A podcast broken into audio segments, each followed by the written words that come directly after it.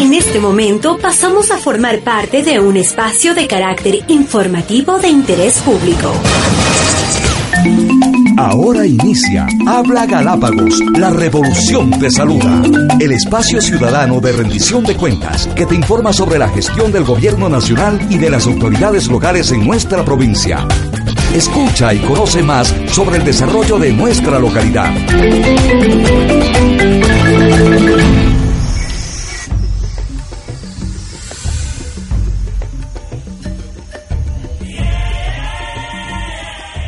Cordiales saludos a nuestros amigos y amigas Radio Escuchas que semana a semana nos permiten llegar a sus hogares a través de Habla Galápagos. Bienvenidos a este espacio informativo de la Secretaría Nacional de Comunicación. Soy Javier Castro, contento como siempre de llegar a sus hogares a través de Radio Santa Cruz, Radio Antena 9, Radio Mar y La Voz de Galápagos. Hoy miércoles 16 de diciembre les presentaremos un resumen del diálogo que tuvimos con la Secretaria Técnica de Cooperación Internacional respecto a su intervención en la provincia de Galápagos. La cooperación internacional constituye un aporte elemental en la conservación de las Islas Galápagos. A través de la CETESI, el Gobierno Nacional coordina su apoyo para dirigirlo a las necesidades prioritarias en las islas. El 92% de la cooperación internacional en el archipiélago está destinada a proyectos ambientales y la implementación de energías alternativas. Dialogamos con la secretaria de Cooperación Internacional Gabriela Rosero y Pablo Echeverría, vocero de ELEC Galápagos, quien nos habló además sobre el aporte de la cooperación internacional en la implementación de energía renovable en las Islas Galápagos. Aquí iniciamos Habla Galápagos Plus. Bienvenidos y bienvenidas. Habla Galápagos. Habla Galápagos. Y ya estamos en contacto con nuestra primera invitada aquí en Habla Galápagos, la secretaria de Cooperación Internacional María Gabriela Rosero. Recordemos que la visión ecuatoriana para la cooperación internacional es guiarla hacia las capacidades y el desarrollo del talento humano en el país y esto incluye el fortalecimiento de la ciencia y la tecnología y por supuesto también ir eliminando la dependencia de la cooperación internacional. De inmediato iniciamos este análisis con nuestra primera invitada. A continuación habla la autoridad. Un espacio para la rendición de cuentas efectiva, directa. Porque rendir cuentas no solo es un deber de las autoridades, sino también un derecho ineludible de las y los ciudadanos. María Gabriela Rosero, secretaria de Cooperación Internacional, a quien extendemos una muy cordial bienvenida a nuestra programación. Muy buenos días. Muy buenos días, Javier, y muy buenos días a quienes nos acompañan ahora a nuestro radio escucha. Qué gusto poder tenerla en este programa. Por décadas Ecuador ha estado en la mira de la cooperación internacional y claro, su apoyo sin duda ha sido y sigue siendo un soporte importante para el desarrollo en el país. No obstante, será importante conocer qué dice la política pública respecto a la intervención de la cooperación internacional en Ecuador? Bueno, Javier, para nosotros y para nuestro gobierno ha sido todo un desafío en los últimos años mejorar la gestión de la cooperación. Como usted sabe, los recursos que vienen de la cooperación internacional son importantes en la medida en que complementen los esfuerzos nacionales, en la medida en, que seamos corresponsables, tanto ellos como donantes y nosotros como país, de la ejecución adecuada de resultados de esos recursos. Y adicionalmente ha sido también entender un proceso por el cual el Ecuador ha definido a través de su Plan Nacional para el Buen Vivir, a través de su agenda de política pública y la agenda de cooperación, cuáles son esas prioridades. Creo que el cambio eh, en estos últimos años ha sido un cambio más hacia lo cualitativo de esa cooperación que hacia lo cuantitativo. Es decir, entender que esa cooperación si suma, va a ser importante para nuestro país. Si duplica, si quita institucionalidad, si confunde, si no tiene resultados, es mucho mejor que esa cooperación en momentos no exista o se reoriente. El presidente ha sido muy claro y, las directrices están marcadas. La cooperación que nosotros requerimos hoy en día como un país de renta media es una cooperación orientada a los temas de ciencia y tecnología, a promover procesos de investigación, a fortalecer talento humano, a poder eh, ser parte de un proceso por el cual funcionario público se capacite en otros países. El bachiller puede ir a estudiar en otros países. Una sociedad más del conocimiento que incluso en algún momento permita que esa cooperación, esa dependencia de la que usted hablaba al inicio del programa, pueda reducirse en mucho en nuestro país. Y, es importante lo que usted acaba de mencionar, la corresponsabilidad. Y claro, esta debería estar alineada a las necesidades prioritarias nacionales y territoriales. La pregunta es, ¿cómo canalizar esa cooperación hacia estas prioridades? Bueno, durante estos siete años se ha podido accionar a través de los sistemas propios de planificación y de inversión pública. Nosotros como gobierno hemos tratado la cooperación internacional con las mismas lógicas y reglas del juego que siguen nuestros propios recursos fiscales a través del sistema de, planificación, a través de la planificación nacional, a través de las planificaciones territoriales, así como a través, a través de lo que conocemos como el Plan Anual de Inversiones. Lo que hemos tratado de evitar, Javier, es que en el camino tengamos que generar proyectos de la noche a la mañana o proyectos que en muchos casos no obedecen a las necesidades nacionales y peor aún a las necesidades locales hemos tratado de que estas, eh, estas propuestas de programas y proyectos puedan salir de los propios actores. Adicionalmente, ha sido un proceso también de eh, negociación más proactiva con los cooperantes eh, en cuanto al valor agregado o la especialidad que cada uno tiene. No todos los cooperantes trabajan los mismos temas. Entonces, en función de, de, de esa, ese valor agregado que pueden o, compartir con nosotros qué tipo de programas y proyectos se han negociado y se negocian en materia de cooperación. Básicamente esa ha sido la lógica que ha tenido.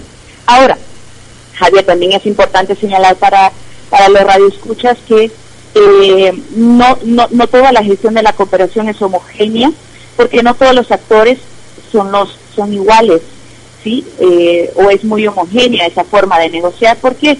Porque unas son las características que podemos tener en la Amazonía, otras a nivel de, las cabezas o, capitales de provincia y otra en especial, y yo sí quiero referirme en especial a Galápagos, porque creemos que Galápagos ha sido por siempre uno de los territorios que mayores recursos de cooperación ha tenido eh, en, en los últimos 25 y 30 años por la connotación y la especificidad que tiene. Claro, para Galápagos hemos tratado de construir toda una gobernanza de la cooperación que es muy diferente tal vez para otras realidades como Pichincha, como la Amazonía. Sí, y, específicamente para Galápagos, eh, sabemos que desde hace muchos años atrás eh, ha estado en la mira de, la, de, la, cooperación internacional. De hecho, en el último informe de la CETESI del 2014 se mencionaba que alrededor de 102 organismos de cooperación estaban presentes en las Islas Galápagos, de los cuales un 72% eran actores privados, ¿verdad? Así es. Sí, efectivamente, eh, las Islas Galápagos en cooperación tienen una multiplicidad de actores o de cooperantes, digámoslo así. También es importante señalar que el 92% de los recursos que llegan de la cooperación están orientados básicamente a proyectos ambientales y proyectos vinculados con energía renovable, energía alternativa. En su mayoría son privados, como usted bien lo menciona. ¿Por qué? Porque en el contexto eh, que tiene Galápagos, creo que históricamente se ha, se ha visto esa, esa, tal vez en algún momento un divorcio entre lo que es la cooperación para fines conservacionistas y aquella cooperación que busca también eh, objetivos de desarrollo. Y creo que eh, en los últimos años lo que hemos visto es mucho de esta cooperación a través de ONGs internacionales y, de actores privados, de universidades privadas, justamente para fortalecer eh, todo lo que es el espectro de eh, conservación, eh, biodiversidad, manejo de, aguas, de residuos sólidos, en el contexto específico que reviste unas, las Islas Galápagos a ser patrimonio de la humanidad. Pero creo que también se ha marcado un quiebre en el tipo de cooperación que, por ejemplo, hemos tenido de la cooperación española o de la cooperación coreana, que ha buscado, sí, conservar, pero también eh, entender que hay unas realidades en Galápagos que eh, buscan un desarrollo eh, que permita también aumentar fuentes de empleo, tener un acceso a mejores servicios básicos entonces ahí hemos tenido más bien una participación desde la cooperación oficial bilateral eh, en muchos más recursos y en proyectos mucho más grandes. Pero como le digo, Galápagos es una, eh, eh, es una realidad bastante específica y tenemos un desafío mucho más grande, tanto los actores locales allá como acá, desde el gobierno nacional, para hacer que esa cooperación que va a venir en más pueda realmente adecuarse a las necesidades y realidades de esta de, nuestras islas, ¿no? Importante lo que acaba de destacar. Estamos en diálogo con eh, Gabriela Rosero, ella es secretaria de Cooperación Internacional. Nos informa que el 92% de la cooperación están destinados a proyectos ambientales y proyectos de energías alternativas. Eh, hablando ya de las necesidades prioritarias de cooperación en las Islas Galápagos, ¿qué podría destacar usted? Yo creo que vamos a plantearlos en dos niveles. Por un lado, lo que se ha definido como política pública en cuanto a lo que es el requerimiento de las de, Galápagos.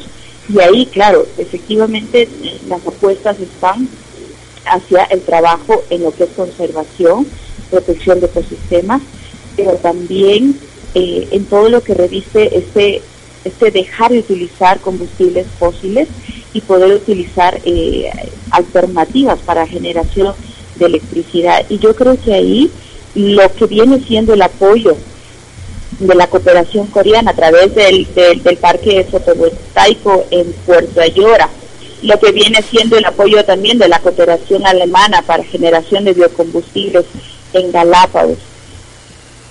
Son proyectos que eh, permitirán este cambio en cuanto a, la matriz energética.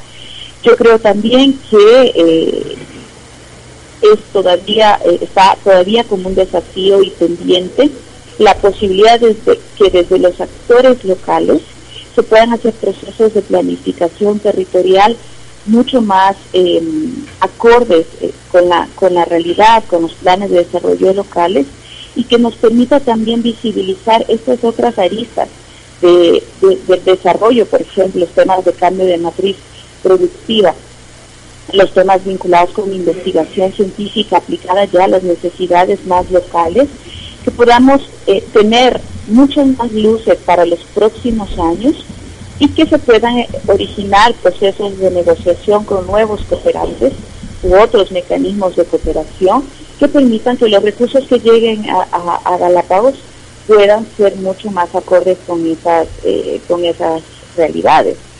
Hay también que, señalar claramente que cuando, cuando vemos la participación de las ONGs extranjeras en Galápagos, son ONGs que si bien por un lado pueden trabajar los temas de, conservación, de biodiversidad, de lucha contra el cambio climático, también hay otras ONGs que en los temas turísticos eh, tienen una participación en la isla. Creo que no está divorciado la posibilidad de generar recursos de cooperación con iniciativas eh, turísticas, que como sabemos es uno de los rubros más importantes de ingresos para las islas y para el país mismo, que permitan también la conservación y el desarrollo. Yo creo que ahí tenemos también una oportunidad de nuevos recursos eh, a futuro. Importante. Eh, finalmente, sería importante conocer también cómo ir eliminando la dependencia de la cooperación internacional. ¿Por qué decimos esto? Bueno, si bien es cierto, es, es clave tener el apoyo de organismos eh, aliados, no obstante, no podemos depender eh, para el desarrollo de estos organismos, ¿verdad? Así es. Bueno, hemos hablado ya de lo que significa la corresponsabilidad. Creo que el Ecuador dejó de ser un país eh, donde los proyectos o los recursos que recibían se originaban en un escritorio en cualquier otro país. Creo que ahora estamos en capacidad de generar nuestras propias propuestas, nuestros propios proyectos, Galápagos no es la excepción.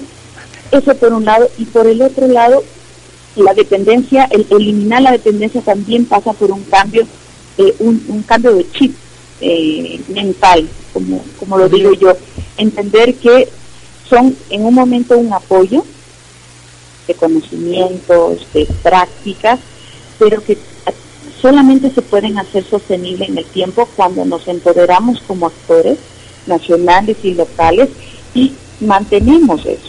La cooperación debe entenderse siempre como un mecanismo de doble vía y de intercambio.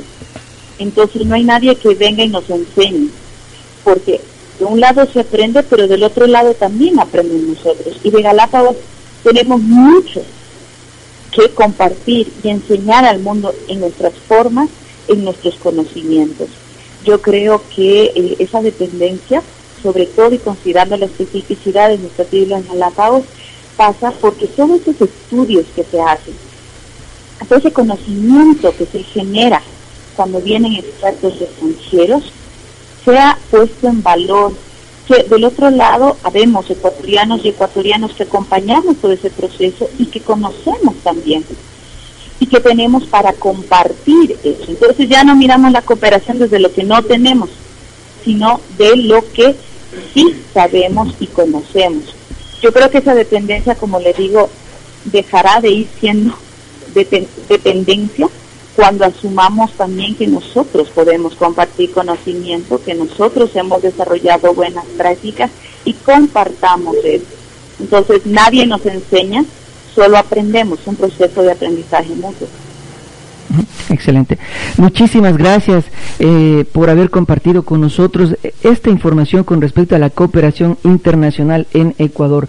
Nos ha dejado claro, por un lado, pues la, importancia de contar con el apoyo de eh, donantes exteriores que de alguna forma pues se unen al cuidado de la naturaleza en el país y al desarrollo en otros campos, pero también nos ha dejado claro que también existe una corresponsabilidad y una política pública respecto a la intervención de la cooperación internacional sus palabras finales.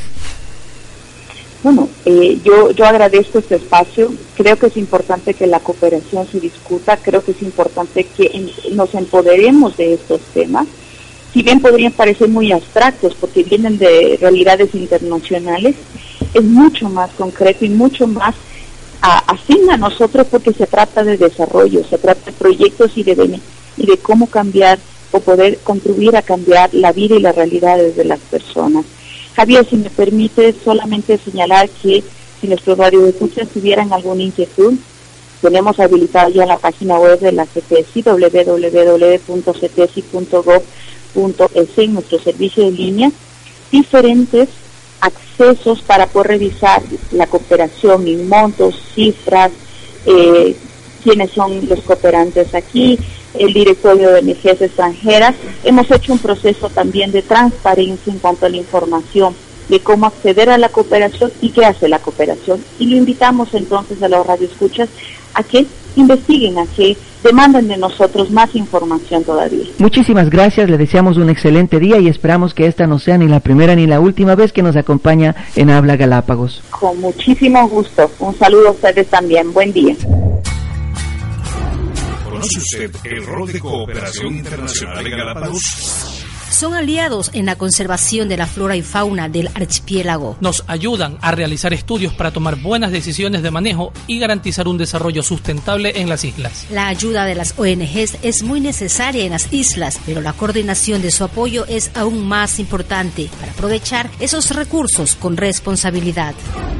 La cooperación internacional constituye un aporte elemental en la conservación de las Islas Galápagos. Sin embargo, es necesario coordinar su apoyo y dirigirlo a las necesidades prioritarias en las islas. Habla Galápagos. Habla Nosotros seguimos con más aquí en Habla Galápagos. Recuerde, hace un momento estuvimos en diálogo con la coordinadora de cooperación internacional, María Gabriela Rosero, y se nos dijo que cualquier inquietud que pudiéramos tener con respecto a la gestión de la cooperación internacional, podemos hacerlo directamente en la página www.cooperacioninternacional.gov.es. Repito, www.cooperacioninternacional.gov.es. Habla Galápagos. Habla Galabra haciendo referencia al uso de la cooperación internacional para el desarrollo de energías renovables, también tenemos como invitado a Pablo Echeverría de la empresa Elec Galápagos para conversar cómo le ha ido a Galápagos con respecto a la cooperación internacional, particularmente en estos temas, en estos temas que tienen que ver con el avance de las energías renovables. Pablo, muy buenos días, bienvenido a nuestra programación. Muy buenos días Javier, muy buenos días eh, comunidad de Galápagos. Muchas gracias por la invitación. Pablo, hace poco estábamos dialogando con la secretaria técnica de Cooperación Internacional y ella nos mencionó algo interesante. Dijo que el 92% de las donaciones que vienen a Galápagos están destinadas a proyectos de protección del medio ambiente y también a proyectos de energías renovables. ¿Qué nos puedes decir al respecto? Eh, sí, justamente, en realidad, en, el tema de cooperación internacional eh, para el fomento de la energía renovable, eh, los actores internacionales han sido pieza fundamental para el desarrollo de estos proyectos acá en la provincia. Eh, pero no solo viéndolo desde el punto de vista ambiental, que obviamente es nuestra principal eh, justificación, digámoslo en ese sentido, sino también en el punto social, cultural y, otros tipos de ambientes a los que este tipo de cooperación también eh, ayuda y, colabora. ¿no? Prácticamente partimos desde los estudios que ya empezaron a realizarse para proyectos de energía renovable desde el año 1998 eh, pensando justamente en todo el deterioro ambiental que podría causar eh, un derrame de combustible como el que nos pasó en el Jessica en el 2001 y también este, por todas las emisiones de carbono que ocasiona justamente la generación de energía eh, eléctrica aquí en Galápagos, como es de conocimiento de la comunidad, la mayoría todavía se le hace a través de la de combustible fósil. O sea, marca en realidad en el 2001 el tema del, del encallamiento del Jessica en la bahía de naufragio en San Cristóbal este, porque ya prácticamente los ojos del mundo eh, se dieron cuenta de, que un pequeño derrame, bueno, en para lo que fue el Jessica, en realidad, no solo afectó a la bahía naufragio, sino también eh, diferentes lugares del archipiélago. No sé, acuérdense que hubo indicios de contaminación en Santa Fe, incluso acá mismo en, en Santa Cruz, en la playa de Tortuga Bay, donde se veía todavía que había el combustible derramado. Y esto justamente es lo que prende las alertas a nivel mundial y obviamente pone los ojos de la cooperación internacional para eh, eh, invertir en este tipo de proyectos acá en Galápagos. Eh, y es así, ¿no? Como que ya, tenemos en el año, desde el 2007 prácticamente, eh, la creación del primer parque eólico a nivel nacional, fue acá en Galápagos, fue en San Cristóbal. Eh, justamente realizado con fondos del Programa de Naciones Unidas para el Desarrollo, también del Gobierno Nacional y también del E8, un grupo de una coalición en busca de mejorar las condiciones de cambio climático. Este tipo de cooperación internacional dirigida a las energías renovables ha sido pues eh, algo notorio aquí en, las islas y, ahora mismo qué proyectos se están implementando gracias a este tipo de cooperación. Bueno, acá eh, tenemos cooperación de diferentes países, es decir, la cooperación alemana a través de su agencia GIZ, eh, coopera también en diferentes proyectos. Tenemos la cooperación coreana del, pueblo coreano también, que es a través de COICA, que es su agencia de cooperación. ¿Qué proyectos realizan con ellos o realizaron? A ver, bueno, a través de la cooperación coreana tenemos la planta fotovoltaica Puerto Ayora, que está funcionando desde el 24 de mayo del, 2014, que es... Cuyo valor eh, rondea los 10 millones de dólares. millones de dólares, sí, pero no solo es la planta como tal, sino también los proyectos complementarios, como son el CIER, que es el Centro de Información de Energía Renovable, y también la construcción de un centro de entrenamiento de energía renovable. Entonces vemos que... ¿Este centro de entrenamiento a qué se refiere? El centro de entrenamiento es eh, justamente un tipo laboratorio que funciona, o sea, eh, su principal objetivo es eh, seguir formando y mantener a los técnicos, no solo de, aquí de Galápagos, sino también a nivel del país, a la vanguardia de todo lo que son los avances de la energía, de cómo podemos captar la energía solar y también la energía eólica. Esto en virtud de que los técnicos siempre necesitan estar eh, como es, este, actualizados en sus conceptos y también para poder demostrar a otras eh, personas de otras generaciones del aspecto técnico cuáles son las ventajas y los usos de este tipo de energía. Eso con respecto pues al, al proyecto COICA, ¿verdad? Eh, hay otro proyecto también que se está desarrollando con el apoyo de la cooperación internacional en la isla Baltra. Exactamente. en la isla Baltra, en cambio, entra la cooperación japonesa, que para este caso está construyendo también eh, CGIX es la agencia eh, justamente eh, de cooperación del gobierno japonés, que donde está construyendo también un, parque fotovoltaico con la característica especial de que no tampoco solo es del parque, sino también que vamos a poner a almacenar energía, que es importante, ¿no?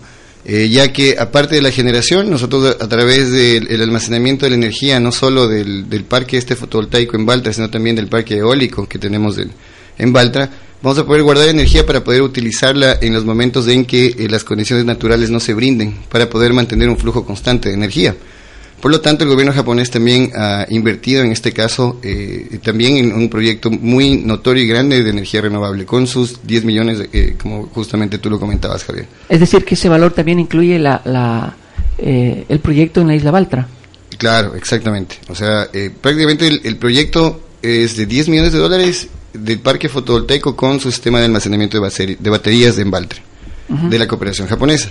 Pero justamente hablando de Valtra, eh, recuerda que también tenemos un proyecto muy eh, significativo que es el parque eólico eh, Valtra también, que se construyó a través de los fondos del Programa Nacional, del programa, el PNUD en este caso, el Programa de Naciones Unidas para el Desarrollo y también este eh, con fondos eh, directamente del gobierno nacional. Recordemos que la parte de la cooperación siempre es muy importante en, los montos y en las cantidades, pero también el gobierno nacional tiene que poner en este caso contraparte. Todo esto generado a través del Ministerio de Electricidad y Energía Renovable, que es nuestro órgano rector, y obviamente que como complemento dirige cómo se van a manejar todos estos fondos y, los diseños de los proyectos y cómo van a quedar sembrados en cada parte del territorio según las necesidades específicas que se tengan. Aparte de esto, también tenemos eh, esfuerzos de cooperación internacional en lo que es eh, otro parque fotovoltaico eh, que va a ser en la isla Isabela. en este caso, justamente coadyuvando con todo lo que es el sistema híbrido, pero este es de parte del gobierno alemán. Ese está por construirse y ya esperamos para los primeros meses del 2016 dar justamente la noticia de que ya, o sea, la primera piedra o el kick-off, como decimos, de este proyecto que prácticamente ya está son en su etapa final para eh, su implementación. Este proyecto también eh, hay un monto que se podría determinar que son alrededor de 10 millones de dólares y como decía es un parque fotovoltaico en la isla Isabela y al hablar del sistema híbrido eso tiene que decir también que se va a complementar con eh, justamente dos generadores que van a funcionar a través de lo que es aceite de piñón tal como lo tenemos en la isla Floreana. Entonces, como ves, cada isla tiene repartidos de alguna manera sus proyectos con diferentes cooperantes, pero con el mismo objetivo, que es importante. En Floriana el sistema híbrido también está funcionando ya y ha sido eh, conseguido a través de fondos de AECID, en cambio acá también tenemos el efecto de la cooperación española y también complementado perdón, y repotenciado a través de la GIZ, que es del gobierno alemán. ¿no? Donde tenemos un sistema híbrido que funciona con un componente fotovoltaico también, que es el de la perla solar en, en Floriana, y también este, los generadores a base de aceite de piñón que prácticamente hacen que eh, la isla pueda tener un componente 100% renovable. Bueno, si sumamos eh, si sumamos el valor de todas estas cooperaciones con respecto a los proyectos que usted acaba de mencionar, ¿a cuánto asciende prácticamente eh, el monto de cooperación internacional en, en cuanto a energías renovables? Eh, consideramos que asciende a más de los 45 millones de dólares. O sea, en realidad es, muy significativo la cooperación que ha hecho justamente los gobiernos internacionales y gobiernos de amigos en este aspecto, eh, teniendo en cuenta, como decíamos desde el inicio, el tema ambiental. Pero no solo es el impacto en el tema ambiental, como decíamos, también tiene impactos a nivel social, a nivel laboral, o sea, la fuerza de trabajo que se utiliza para realizar estos proyectos, la gran mayoría es gente acá del archipiélago que ha construido esos proyectos, por lo tanto implica también es un dinamizador de la economía en ese aspecto. A nivel social y cultural importante porque para las personas que están en contacto con los, técnicos que vienen de diferentes países es muy importante porque por la actualización de conocimientos, por ese roce profesional que siempre hace que nuestros profesionales también tengan esa diversidad de conocimientos y de manejo con otro tipo de culturas, ¿no? porque podemos apreciar justamente y captar siempre lo mejor de estos profesionales que vienen acá a trabajar en, un, eh, buscando este solo objetivo que es tratar de llegar al cero combustibles fósiles para Galápagos. Por lo tanto, como decíamos, eh, siempre la cooperación ha estado ahí, eh, dando su aporte a nivel integral en todos los sectores productivos y en todos los ejes justamente eh, que conforman todo lo que es este sistema que es Galápagos. En términos generales, Pablo, y para terminar, siempre se miden los proyectos por resultados, ¿verdad? ¿Cuál sería el resultado macro, por decirlo así, de la inversión que se ha hecho en temas de energías renovables? Bueno, yo tengo unos datos importantes que, que siempre son eh, claves para poder este, mencionarlos, ¿no? Como por ejemplo, nosotros ya tenemos alrededor de 4.500 toneladas de emisión de CO2 evitadas eh, eh, de enviar al ambiente justamente por el no consumo de combustible fósil. también tenemos alrededor de 555 mil galones de combustible fósil dejados de utilizar para la generación eléctrica y también de más de 7.400 megavatios generados con recursos renovables. Por lo tanto, como ustedes ven, ya tenemos números. Y cuando hablamos de números, eh, estamos hablando de cifras, hablamos ya de resultados. O sea, podemos medirlo, podemos palparlo. Y esto se ve cada día. Por lo tanto, la comunidad este, debe estar este, tranquila y conforme justamente con los resultados que ya están dando eh, la implementación de proyectos de energía renovable en Galápagos.